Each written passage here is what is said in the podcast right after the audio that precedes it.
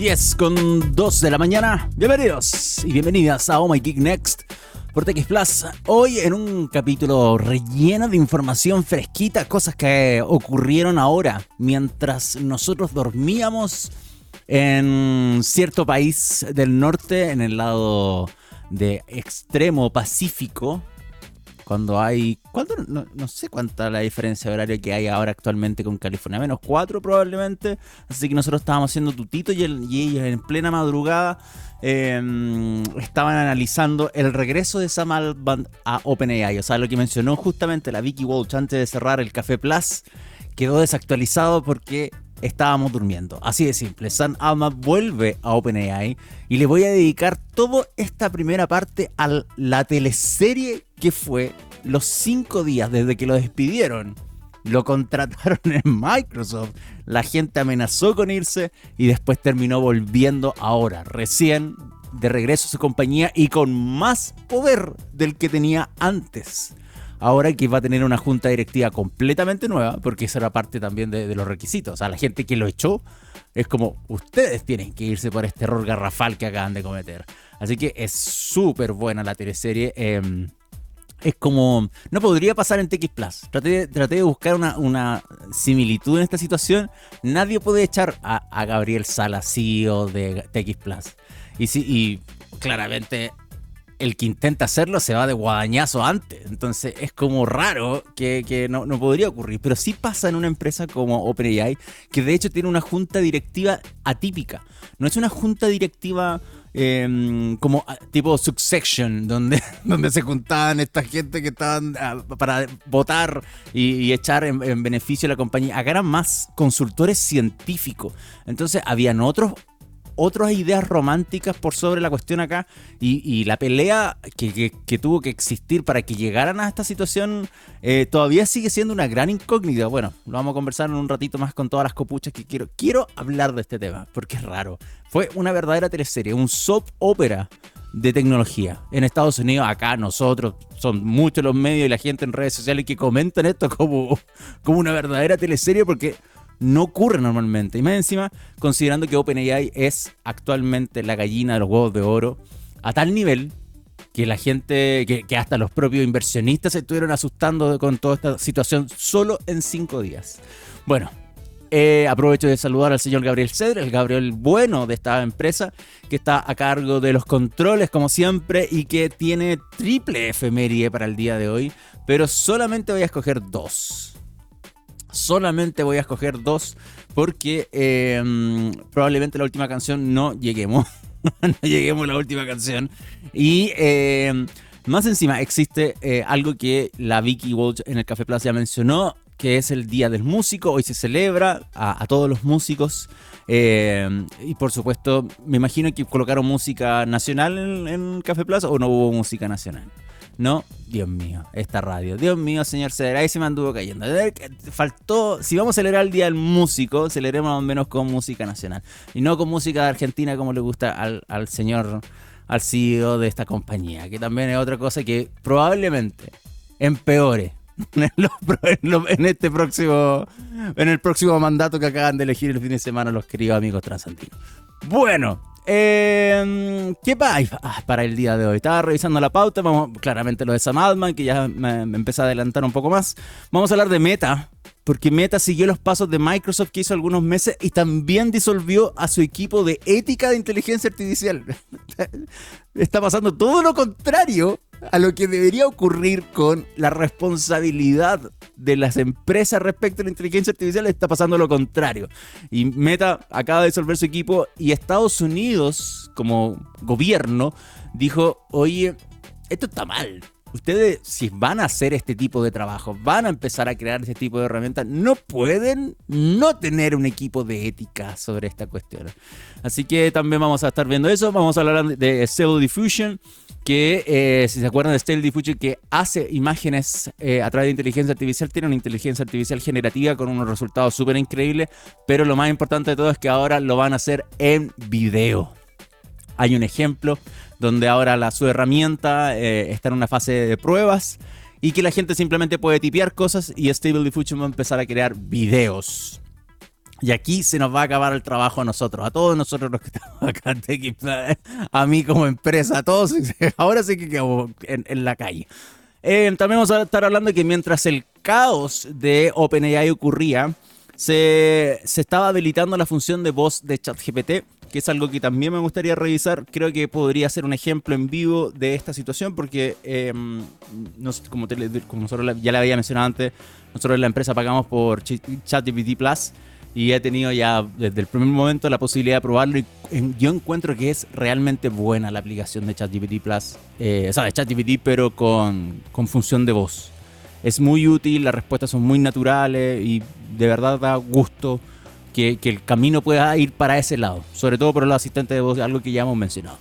Y eh, algo que ocurrió hace un par de días, pero obviamente como nosotros tenemos programa semanal no pudimos eh, considerar y esto ocurrió el 16, justo al jueves, al otro día del programa de la semana pasada.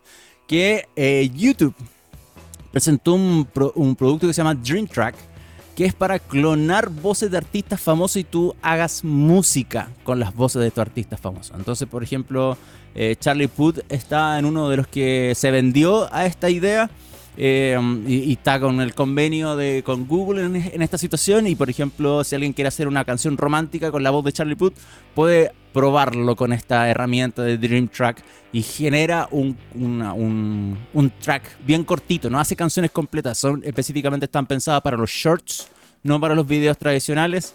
Y em, los resultados son bastante buenos, hay que reconocerlo. Pero abre un dilema gigante de qué es lo que quiere el artista para su carrera, qué, qué tan ético esta cuestión, qué tan vendido es, entonces cuánto va a ganar cada uno. Hay hartas cosas, pero al menos YouTube lo está probando. Y eso también me gustaría que lo conversáramos, lo viéramos em, dentro de una pauta que, que, ahora que vuelvo a ver, probablemente me voy a quedar corto. Ya son las 10 con 10 de la mañana. Y solamente he hecho la introducción a esto. solamente he hecho la introducción al programa. No hemos puesto ninguna canción y ya me quedan 50 minutos solamente para hacerlo. Aprovecho inmediatamente de recordarles que eh, nos visiten en texplus.com para, para um, escuchar todos los programas, por supuesto. Eh, leer noticias y en omageek.net, donde hay artículos de ciencia, tecnología e innovación todos los días publicados en nuestra web. Creo que tengo. Ah, estoy revisando ahora. Tengo un problema con mi cámara. Como que me desaparezco de repente. Es verdad, sí, me acabo de desaparecer. A ver, me van a perdonar. Yo voy a mover acá un poco los cables, pero una vez estoy pasando a llevar algo yo y me quedó algo suelto. Pero lo voy a dejar ahí. Si me desaparezco, ya saben que ya me di cuenta. No soy, no soy tan menso. Me di cuenta, así que algo va a pasar de repente. Pero creo que ya está todo en orden. Em, bueno, arranquemos con. Arranquemos con, con lo primero es este meme que lo encontré glorioso y lo vi ahora en la mañana cuando me, desayuné la noticia que Sam Altman vuelve a OpenAI. Y esto ocurre, o sea, complementando incluso lo que mencionaba la Volcher en Café Plus, que Altman eh, sabía, se sabía públicamente que estaban conversaciones de poder volver, de tener la intención de volver a OpenAI, a su empresa que cofundó y que ha dicho de distintas formas en redes sociales que ama al equipo, ama la empresa. Obviamente es como si a mí me echaran de Media Labs y después, después de tantos años uno dice, eh, bueno, me echaron, pero es mi bebé, es mi guagua, es, es algo que yo participé, creé y, y que más encima ha tenido una repercusión y ha sido tan disruptivo en la industria tecnológica y que me echen es como raro. Entonces, claro, ahí habían sentimientos eh, bien entre de, como no solamente me quedé sin pega, sino también porque es algo que viene de mí y es importante y que habla todos los días y que me posicionó a mí como Sam Altman como un referente tecnológico. Entonces, claro, pasó esto. Eh, Imagínense, pasó tan rápido que ni siquiera alcanzamos a hacer un programa dentro del otro. O sea, esto pasó menos de, una semana simplemente cuando despidieron a Sam Altman. Y acá voy empezar a mostrarles, de hecho, las, las publicaciones que hicimos en Oh My Geek. Esto fue el 17 de noviembre. Sam Altman fue despedido del cargo de CEO de OpenAI con toda la explicación que había y que eh, se hablaba en un momento de eh, la capacidad que tenía de ejercer sus responsabilidades, donde la, la borda, el board, la junta, mejor dicho, en español bien, la junta directiva de la compañía había tomado este, esta decisión, incluso ya tenía un, un reemplazo para él mientras estaba trabajando. Ahí hay un primer comentario de Sam Altman que, que, hablaba de, obviamente, de lo que les decía, de ese amor que hay por OpenAI y que se va de la compañía y después les voy a contar lo que va a venir próximamente. Sin saber lo que iba a pasar con Microsoft, todo eso. Esto, fue lo que recién ocurrió el 17 de noviembre. Y Mira Murati, que era la directora de tecnología de OpenAI, inmediatamente la pusieron como una CEO interina. Y todo esto se generaba con, de una forma muy extraña, porque la prensa obviamente se cuelga de la información que hay con eh, que, expresa la compañía en sí, obviamente con el rumor de los empleados, con lo que se estaba comentando internamente, porque claramente en esta situación, entre que había eh, lo que ocurrió con la Junta, lo que decía Sam Altman por redes sociales y todas las filtraciones que había de los empleados que estuvieron disconformes con esta situación y que llegaron al punto días después solamente, horas después casi, porque esto fue el 20 de noviembre, cuando empezaron a amenazar con irse. Y fueron más de 500, en, el OpenAI son 700 empleados, más de 500, que creo que fueron 505 exactamente, si está, publicado, más de 500, son 750 empleados. Hicieron una carta, que es esta carta, que va dirigida completamente a la junta de directores de OpenAI, que eh, simplemente decían, Sam Altman se va, o sea, lo despiden, lo recontrata Microsoft y en algún momento Satya Nadella, CEO de Microsoft, dijo, cabros, los que quieran irse de OpenAI vengan para acá porque hay trabajo para todos.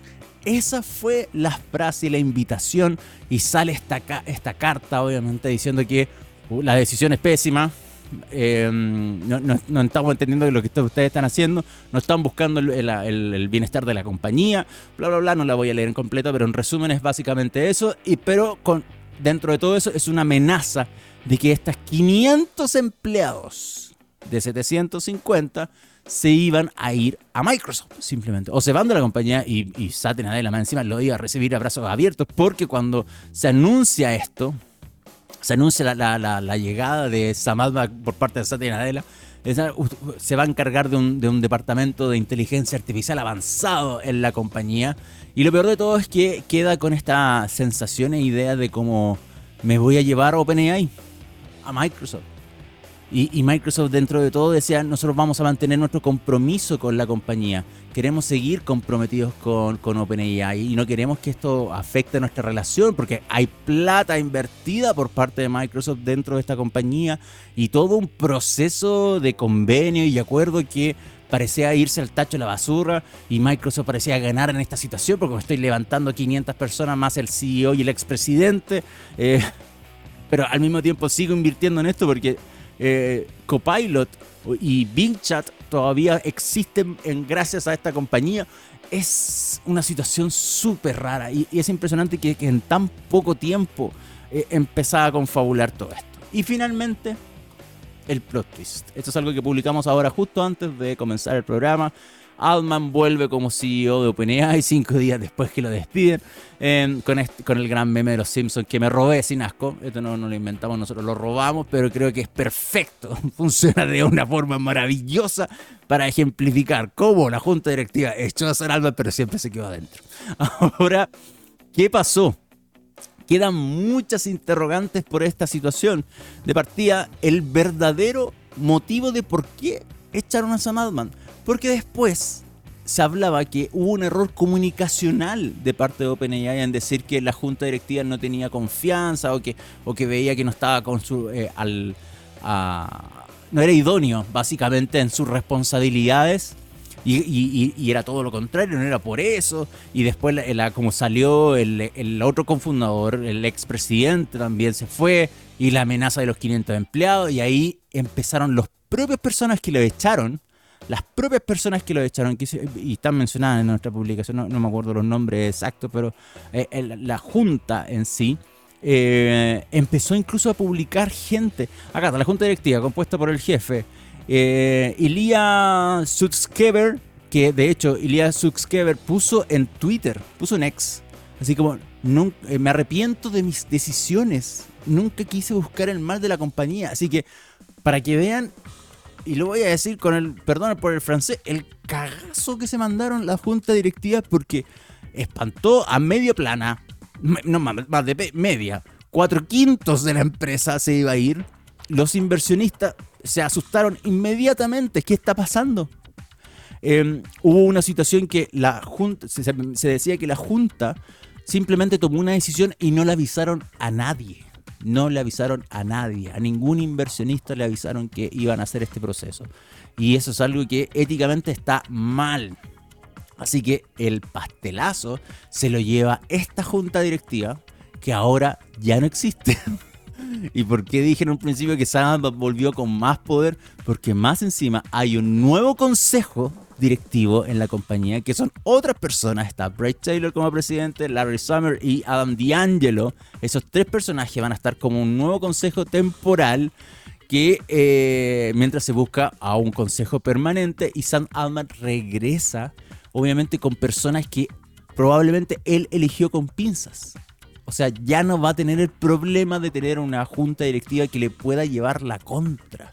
Volvió, es que es divertido esto porque es su propia compañía, pero lo echó otro grupo de personas. y ahora claramente lo divertido es que a la larga este consejo que fue elegido con pon con pinza ya va a tener otras ideas románticas de qué tiene que ser OpenAI, dónde tiene que ir OpenAI, para dónde va. Y ya esta idea de cómo acercar una inteligencia artificial capaz de ayudar al ser humano y, todo eso que originalmente significaba Open AI, inteligencia artificial abierta, se va a transformar en un negocio. Y eso es todo. Esa es mi visión. Se va a transformar en un negocio y Sam Altman lo quiso tratar así. Eh, sabe que hay mucha, mucha plata de por medio y hay que saber explotarla. Y yo creo que Alma, la pelea iba por ese lado. Alma es un, em, se transformó en un empresario hay que sacarle provecho y a otros no les gustó esa y todas las decisiones que estaba tomando es probablemente sin la, consideración del consejo eh, haya sido un tema respecto a eso. habían rumores del, tema que cuando fue el Dev Day anunció cosas que no estaban previstas, eh, el, ataque de, DOS de parte del grupo Anonymous, de, no me acuerdo de, qué país era, pero también lo comentamos la semana pasada, era otro motivo. Y yo no, creo que esos son los motivos, son peleas internas respecto a dónde está dirigiendo la compañía. Y yo creo que Sam Altman se, saltó o iba en quinta y la, y la, mm, junta directiva estaba solamente en segunda recién con la idea de transformar esto directamente en una empresa que genere plata, genere plata, genere plata. Y ya no con esa idea romántica de cómo seamos una empresa que quiere llevar inteligencia artificial para el mundo, porque ya no lo es. OpenAI es una empresa simplemente y Microsoft lo sabe también. Cuando Satya Nadella le dijo, ven para acá, cabrón. Hagamos nosotros una división de inteligencia artificial. Es porque sabe que ahí está la pasta. Sabe que ahí está la pasta y todo lo que va a venir con, con el negociado. Pero aún no sabemos realmente qué ocurrió. Eh, hay una publicación de OpenAI, que, que, es lo que salió ahora mientras nosotros dormíamos, como les decía, que se alcanzó un acuerdo eh, con Sam para regresar como CEO y con este nuevo eh, junta directiva con estos tres personajes inicial hasta, hasta que queda una final y estamos, em, dice, colaborando para desarrollar cómo va a terminar esto y agradecemos mucho por su paciencia. paciencia, esta ha sido una teleserie que me hubiese encantado que, que hubiese continuado, pero em, fueron cinco días, bien raro, una montaña rusa. Y vuelvo a mostrar el meme de, de Sam Altman porque lo encuentro perfecto. Los Simpsons siempre tienen una situación para explicar todo esto y creo que es perfecta en esta situación. Sam Altman regresa con más poder, OpenAI va a seguir siendo una máquina de dinero probablemente eh, y va a continuar con el desarrollo y con el liderazgo que Sam Altman lo estaba llevando. O sea, Sam Altman no lo estaba haciendo mal, estaba forrando a la compañía, básicamente, estaba forrando a OpenAI. Bueno, eso es. 10 con 22 de la mañana. Vamos a la música. Vamos a la música y vamos a ver la efeméride real que tenía preparada el señor Cedres para el día de hoy. Porque yo me colgué del día de músico que le había dicho la Vicky en Café Plus. Pero, pero, la verdadera efeméride que me tiene el señor Gabriel Cedres tiene que ver con Pearl Jam, una de mis bandas favoritas y que me alegre mucho que sea partícipe en esta jornada, en este capítulo y que caigan su efeméride justo los días miércoles, porque ya nos pasó con, con el Yield, creo, y con otro disco que también cayó un miércoles, así que he tenido la suerte que me tocan buena música, buena música y buena efeméride. Un 22 de noviembre de 1994 se publicó el tercer álbum de La Mermelada de la Abuela Perla. Eso significa Pearl. No es, literal Pearl es de la Abuela Perla. Eh, busquen en Google después. Um, el Vitalogy. Y fue lanzado por Epic Records. Epic Records que en esa época, en los 90, tenía todas las bandas grancheras. Epic Record de Sony estaba forrándose, pero de lo lindo. Y obviamente Pearl em, trabajó con ellos en este disco, ya con el, los éxitos de los dos previos. Y vamos a. ¿Qué canción vamos a escuchar del, Ah, vamos a escuchar Not For You. Vamos a disfrutar Not For You para recordar el, lanzamiento del Vitalogy un día como hoy. Y eh, un datito rosa dentro de la efeméride que me recuerda acá el señor Gabriel Cedre es que el Vitalogy se escribió y grabó mientras estaban girando por el Versus. O sea, en el 93 salió el Versus y se pusieron a girar y en ese proceso hagamos otro disco, ¿por qué no? La gran Imagine Dragons, que también la hizo. Me acuerdo con Imagine Dragons, si te acuerdan, estuvo girando, y esto lo escuché del vocalista porque estaba en un concierto con él. Dijo: Nosotros no hemos parado de girar cuatro años seguidos. Cuatro años girando. ¿En qué momento uno para para crear nueva música? Pasa estas situaciones. Se ponen a crear en el camino nomás. no queda otra. ¿Para que estamos con cosas? Ya. Pearl Not For You. Y a la vuelta, el bloque Inteligencia Artificial Clásico con tres noticias que yo creo que les van a gustar mucho. Vamos y volvemos.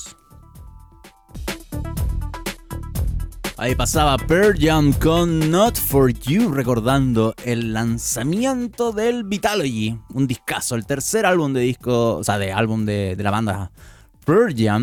Y que fuera de micrófono con el señor Cedre hablábamos que, aparte de ser un discazo, también decíamos que, que, me preguntó, así al hueso, me preguntó cuál es el disco que menos me gusta de Pearl.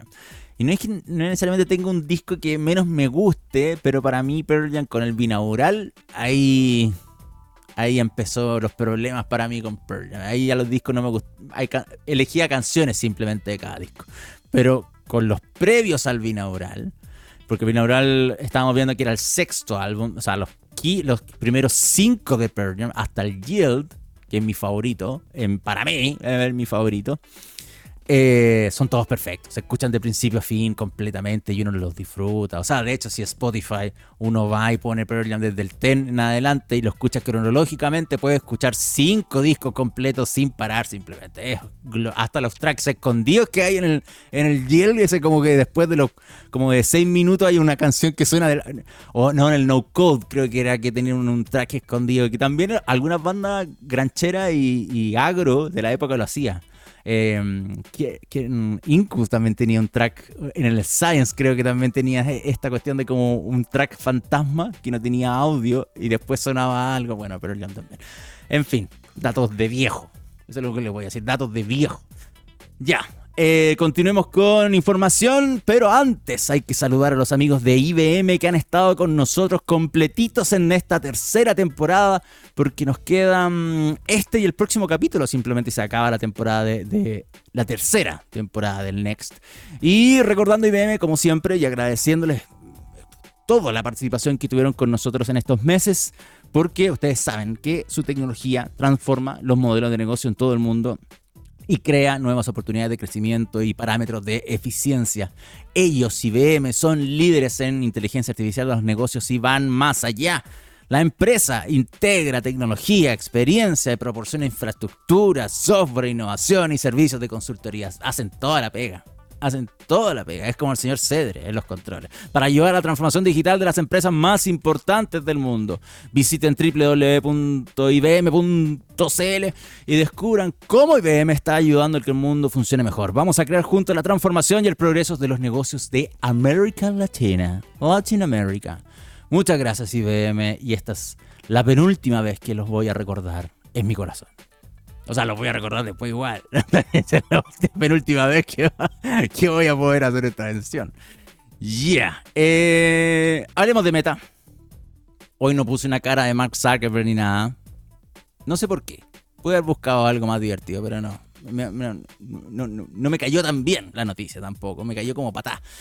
Lo que pasa es que no sé si ustedes se acuerdan que en marzo pasado, voy a contextualizar un poquito. Marzo pasado, Microsoft despidió a todo su equipo de ética para la inteligencia artificial. Y mientras están, por supuesto, tanto Microsoft como otras compañías, métale duro con la inteligencia artificial, hacen estos movimientos extraños. O sea, mientras no el negocio no estaba dando, decía, ah, sí, hay que tener ética para la inteligencia artificial. Y ahora que el negocio está dando, echemos todos gallos que me ponen puras trabas probablemente. Me ponen puros problemas. ¿Qué son esta gente que está alegando que estamos haciendo un mal o que no va a funcionar bien? ¿Para qué? ¿Qué importa la ética?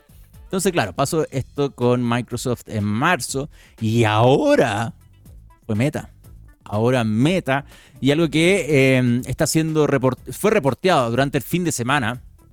Durante el fin de semana en Estados Unidos, de hecho, medios grandes como CNBC y otros eh, de, los estados juntos empezaron a, a notar que simplemente Meta eliminó su, su grupo, su equipo de eh, inteligencia artificial responsable y que la compañía no es que los haya echado de la empresa y esto era como que como que trataron de aclarar esto. No, no, no, nosotros no estamos echando más gente, si ya echamos más de 20.000, ¿para qué?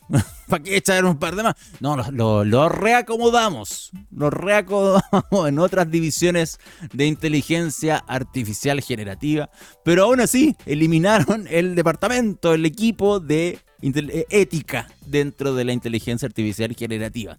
Ahora, eh, ustedes dirán, ¿qué inteligencia artificial? Ay, eh, Meta tiene para tirar a la chuña también con desarrollo de inteligencia artificial, no solamente lo que está presente en las plataformas, que son los desarrollos propios para que funcionen sus productos, tanto WhatsApp como Instagram, como Facebook, etcétera, etcétera, sino también como, y, y, esto lo dije, no me acuerdo en qué programa, si fue este año o el año pasado, pero yo, la única vez que le dije algo como bueno de, Meta fue como Meta Labs es bueno. Y me acuerdo. Porque probablemente haya sido lo único que haya dicho así como de que venga de mi boca. Y digo, ¿saben que hay algo bueno? Lo que hacen con inteligencia artificial.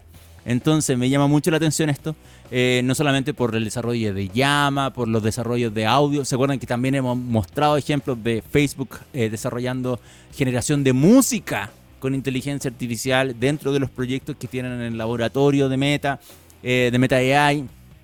Y em, esto cae como raro y uno lo mira así como, wow. Entonces, sabiendo que, esta, eh, que Facebook, tanto Facebook como Meta, tiene problemas bien grandes, tienen demandas por daño psicológico a los niños por las redes sociales. Esa es la gran demanda que está llevando ahora Meta. Actualmente tiene una mega demanda en Estados Unidos por el daño causado a los niños y niñas y adolescentes por eh, llevarlos hacia una eh, la acusación es parte de, está publicada nosotros creo que lo publicamos en la web nosotros eh, con este tema de, generar adicción a las redes sociales déjenme buscarlo para mostrarlo rapidito nomás. no, no, no voy a hablar esta no era la noticia pero acá está sí 25 de octubre a ver esta es la noticia. 25 de octubre, demanda colectiva Meta por adicción. Ah, le escribí yo me encima. Y no me acuerdo, acordaba el detalle. Pero eh, ah, eh, la demanda es colectiva Meta por la adicción eh, de niños en redes sociales. Y esto es algo que está pasando ahora. Entonces, más encima, van a seguir desarrollando plataformas de inteligencia artificial y em, despidiendo, eliminando el equipo de ética. Bueno, también se lo mencioné en los titulares, las autoridades de Estados Unidos están un poco asustadas. La FTC, que es el organismo regulador para estos temas específicamente de, tecnología y ahora con el tema de inteligencia artificial, dice, dijo textual, quizás no sea el mejor momento para que las empresas eh, que las usan o las despliegan destituyan o despidan al personal dedicado a la ética y la responsabilidad.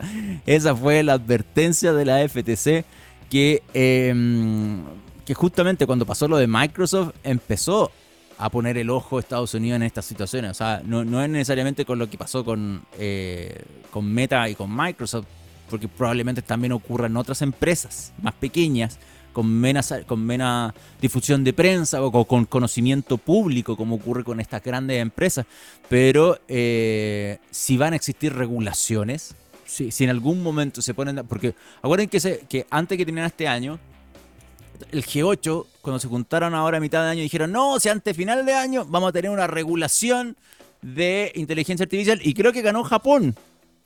Creo que ganó Japón. El, Japón propuso, miren cabros, nosotros lo vamos a hacer de esta forma, proponemos que esto va a ser la forma de inteligencia artificial y Estados Unidos, sí, Inglaterra, sí, Francia, sí, sí, tan buenos los japoneses, tan buenos para esta cuestión, jajaja, ja, la otra bomba. Y pasó esta situación y la cosa es que em, quedó como igual flotando en el aire y Estados Unidos siguen ocurriendo esta situación. Entonces, si es que se va a legislar realmente y se va a, formar directrices y cánones respecto a cómo debería llevarse la inteligencia artificial generativa, esto debería estar dentro que no se pueden disolver los equipos de ética y que las empresas tengan departamentos de ética porque esos departamentos van a ser los encargados después de hacer frente a cualquier tipo de demanda, situación o eh, los requerimientos que tengan gubernamentalmente cada estado para decir ¿qué están haciendo ustedes? ¿Por qué están haciendo esto? ¿Por qué ocurre esto? Entonces, es rara la situación. Yo lo encuentro raro. No, no sé si es un problema de plata. Eh, porque puede pasar que sea un problema de plata, digan ya, ok. Pero en el caso de, lo que pasó con Meta, dice, no, nosotros llevamos a esta gente a distintos departamentos, pero tampoco nos entrega más detalle de eso. Es como, pero igual de su diluiste este departamento. Bueno, hay conversación para rato ahí. Me estoy alargando mucho con los temas. Quedan 20 minutos para las 11. Horror. Horror de programa ha sido este. Horror. Demasiado tiempo hablando, ya. Pasemos a otro tema inmediatamente. Hablemos de, no de esa marmota, pero sí de Stable Diffusion, que está eh, puse esta foto para los que disfrutan del el streaming en video, es porque eh, está creado con Stable Diffusion. Si tienes, tienes ese estilo como de es divertida la inteligencia artificial generativa. ¿eh? Tienen como cositas bien fijas. Por ejemplo, ese estilo como si fuese... Es muy artificial la imagen, muy generada digitalmente, no se ve para nada real. Obviamente uno puede generar cosas ridículas como esa, pero también le encanta el efecto bokeh. Le gusta el desenfocado de fondo. Por algún motivo la inteligencia artificial le encanta el bokeh. Y casi todas hacen ese efecto raro. Son muy pocas las, las que más encima uno le puede exigir. No haga eso. ¿Por qué quiero profundidad de campo? Bueno, no voy a entrar en detalle con eso. La, noticia buena, la noticia importante acá es que Stable Diffusion, que es una de las más importantes actualmente inteligencias artificiales generativas de imágenes, va a lanzar Stable Video Diffusion, que es para hacer videos. Y hay un ejemplo que yo no he visto, no les voy a mentir, no lo he visto porque lo descubrí ahora a mitad cuando estaba empezando el programa. Yo leí la noticia, pero no sabía que habían subido un video porque está oculto más encima. El canal de Stereo Diffusion subió un video oculto en YouTube, pero nosotros lo robamos para ustedes, como siempre, robando información para que ustedes puedan eh, tenerla. Lo vamos a ver en conjunto porque no lo he visto, lo voy a dejar corriendo mientras eh, comento la noticia porque me parece tremendamente interesante que se generen este tipo de interacciones donde yo simplemente voy astronauta caminando en la nube. ya, los resultados son bastante... Mira qué buen estilo era ese. El del astronauta fue horroroso. Pero me, parece. Ya, sí, bien. Bien eh, con este estilo de, como les digo, artificialón. No, no, no genera imagen real, sino obviamente bien eh, caricaturesco en la palabra. Como que camina así, porque tiene ese walking cycle. ya, no, no, no voy, no voy a seguir comentando esto. Pero eh, me parece interesante, me parece súper bueno. Em, me da risa que, obviamente, esto no es nuevo, hay otras inteligencias artificiales que han hecho eh, text to video. Em, de hecho, Meta también tenía un prototipo de text to video eh, y hay otras, por supuesto, corriendo por ahí, no necesariamente públicas, sino estas que se descargan en GitHub y las haces correr tú en un computador aparte. Em, no, sé si conocen a Conan O'Brien, que es un presentador famosísimo en Estados Unidos. Por, por algún momento, por algunas semanas, alguien empezó a hacer videos de Conan O'Brien con una inteligencia artificial en video y eran horrorosos, pero eran deformes y todo. Y a Conan O'Brien le gustaba tanto que los lo comentaba, los lo retiteaba. Búsquenlo porque son muy divertidos. Yo como Conan O'Brien comiendo pollo mientras maneja. como uno. Y es tan rara. Obviamente por el modelo y el proceso que va evolucionando. O sea, esto es 8000 veces mejor de los ejemplos de Conan O'Brien, excepto por esa caminada rara del astronauta, justo lo puse ahí. Pero lo de los pájaros está maravilloso, lo encuentro súper bueno, de hecho. Me gusta. El estilo, de hecho, funciona súper bien. Pero busquen de Conan O'Brien comiendo pollo frito. Porque es maravillosamente rara la inteligencia artificial como generó esa situación. Em, así que eso, con Stable Diffusion está en una fase de pruebas simplemente, no, no, no, creo que no está disponible para todos todavía. Cuando hablamos de fase de pruebas siempre pasa esto que o son usuarios particulares, pero aún así em, yo no sé si el modelo completo está disponible en GitHub, porque sí hay, eh, uno lo puede ejecutar en GitHub, en Hugging Face, pero si lo quieres usar en la web está este modelo de prueba en base a una lista de espera. Por eso les digo que hay gente que puede acceder a forma mucho más fácil a probarlo y hay gente que em, tiene que esperar simplemente los que no, no conocen muy bien de cómo ejecutar localmente estas inteligencias artificiales. Eh, se pueden unir a la lista de espera que está disponible en esta URL. Se las voy a cargar acá en el navegador para que la puedan ver. Conéctate con Stability AI. Y ahí uno puede decir, oye, quiero probar el, el videito, por favor. Entonces te pueden mandar una posibilidad de, poder acceder a esto. Eso. ¿Qué más me va quedando en el tintero antes de pasar a la última canción? Probablemente mensajes de voz de ChatGPT. Eh, no son los mensajes de voz, sino la función de voz de ChatGPT, que es algo que se activó hace un par de semanas para ChatGPT Plus y que yo la he podido usar y funciona bastante bien. En el sentido de que tú generas preguntas complejas, preguntas en base a, a trivialidades. No es como los asistentes, de, no es como el Alexa, no es como el Google, no es como Siri, que uno usa comandos o le puede preguntar cosas, pero si uno se va en un, en un algo muy complejo, pues eh, simplemente no sé, eh, decirte, mira lo que encontré en este sitio web del Answer. Siempre te dan una respuesta así como, ya, lo que encontré en la web con esto. Y son algo que escribió alguien X, no sabes nada, y no genera conversación, no te pregunta feedback. Pero lo de, lo de GPT lo encuentro tremendamente más interesante. Em, se los quiero mostrar como. Porque ayer. Ah, todo esto, ayer se cayó ChatGPT. Otra vez. Yo creo que esto es culpa de de Sanada. Hagamos una prueba. Mira, lo tengo, tengo mi chat GPT acá. Em, y quiero mostrarles lo, bien que funciona esta cosa. Pero, a ver, ¿qué le podría preguntar? Bueno, voy a hacer una pregunta muy ególatra. Autorreferente. Hola, ¿conoces el medio Oh My Geek de Chile? Veamos si pesca esto. Oh, me equivoqué. Lo escribí como a texto. lo voy a probar de nuevo. A ver. Hola, ¿conoces el medio Oh My Geek de Chile?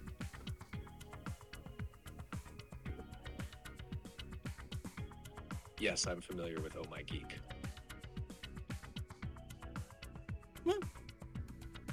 Me respondió en inglés no era un muy buen ejemplo. Por algún motivo no me responde en español. A ver si le digo respóndeme en español. Respóndeme en español. Ah.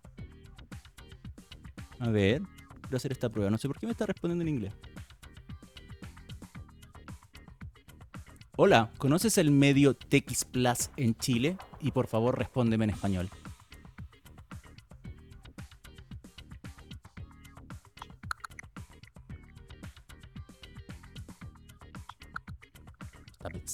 Más de lo que debería pensarlo. Tengo miedo.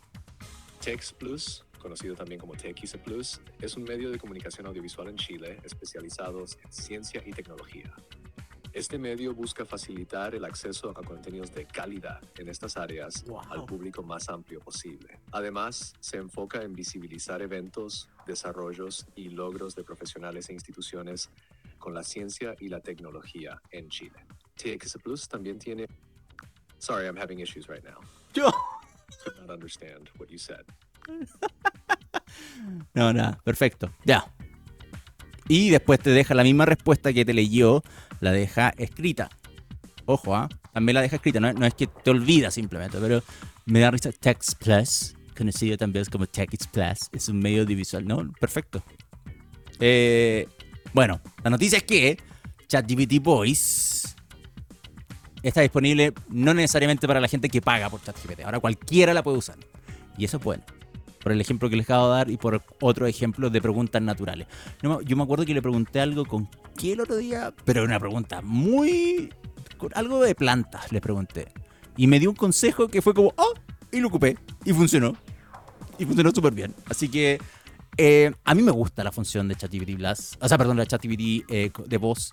Lo único malo que va a tener es que eh, cuando uno paga por ChatGPT Plus tiene acceso a GPT-4 y em, este se va a quedar con GPT 3.5.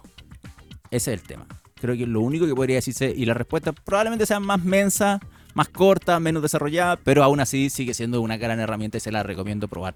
Esto funciona solamente a través de la aplicación de celular, por si acaso. No funciona en la web, porque es la única forma para tener el feedback de hablar y escuchar Em, funciona ahí.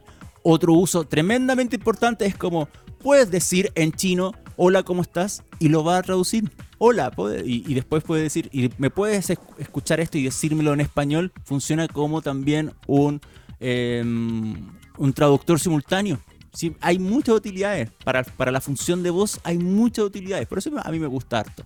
Y qué bueno que se haya activado. Y esto fue mientras echaron a Sal Altman y volvió. Pasó esto ahora. Mientras ocurría que echaban al CEO, se activó esta cuestión.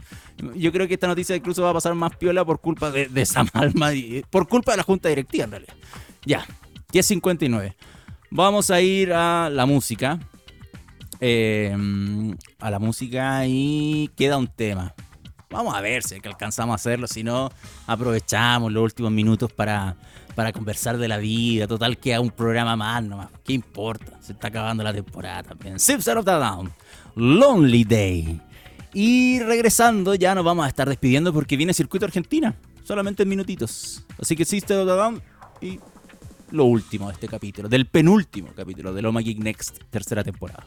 Quedan siete minutos para las 11 de la mañana y ustedes disfrutan del penúltimo capítulo de la tercera temporada de Oh My Geek Next. Lo divertido, e, bueno, lo voy a probablemente hablar la próxima semana, pero ustedes se acuerdan que la segunda temporada la tercera temporada no hubo diferencia. O sea, era un día miércoles y al otro miércoles, hola, estamos en tercera temporada y tengo este fondo nuevo. Fue como muy raro. no hubo descanso y ahora sí, hay descanso y lo bueno es que voy a poder parar y voy a poder salir de este estudio a la vida, al ver la ciudad. y no sé cuándo nos volvamos a encontrar. Probablemente, y voy a ser súper sincero, eh, en marzo. O sea, va a pasar todo el verano y probablemente ahí nos volvamos a encontrar. Pero sí, hay cuarta temporada, señora, si no se preocupen. Yo me estoy despidiendo nomás, pero, pero bueno, si hay cuarta temporada, no le demos tanto color. Ya, hablemos de esto de rápido. Dream Track. Oh, se me anduvo cayendo algo acá del estudio.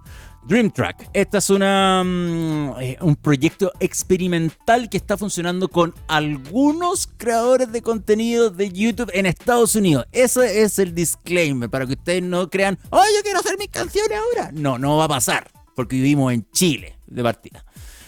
Estados Unidos, cierto grupo de creadores pueden probar Dream Track, que es un experimento y esta también es una situación súper rara con YouTube y voy a explicar rápidamente. Hace un par de...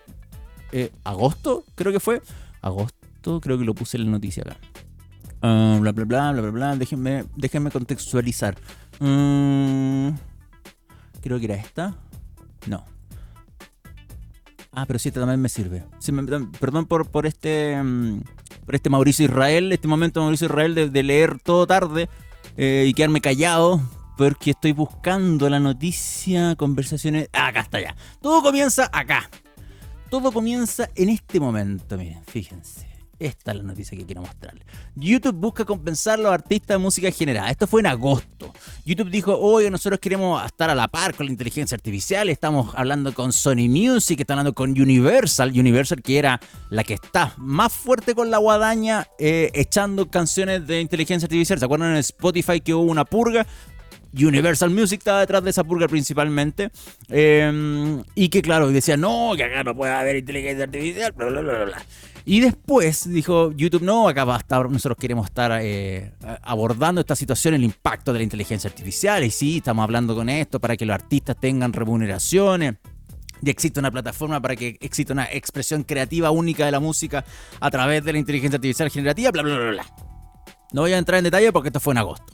Y después, el 14 mm, de noviembre, salió esta noticia que nosotros nos colgamos de, la, de la pataleta de Bad Bunny donde dijo, no, este chileno que está haciendo canciones y bla, bla, bla. Y YouTube dijo, no, nosotros no vamos a permitir las canciones por inteligencia artificial. O sea, si un artista llega, como un, llorón como Bad Bunny, llega y dice, oye, quiero que saquen la canción de YouTube porque no me gusta.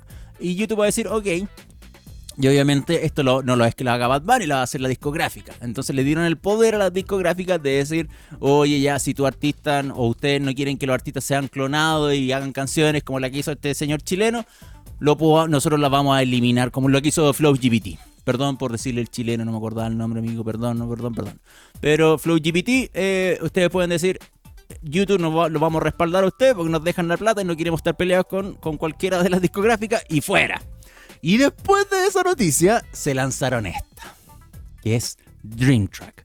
Y como les dije que está disponible para algunos, eh, Dream Track, como dice perfectamente que la noticia publicada en nuestra web, ofrece a los usuarios de Shorts la posibilidad de crear playlists de 30 segundos utilizando voces generadas con inteligencia artificial que imitan artistas como Charlie Puth, Tippen y John Lennon. O sea, los tres primeros que eligieron para hacer este proyecto son así. Así partió YouTube. Partió en lo alto, gastándose plata, obviamente, porque ¿cuánto le deben pagar a Charlie Puth para decir, ahí Charlie, em, vamos a hacer canciones con tu voz?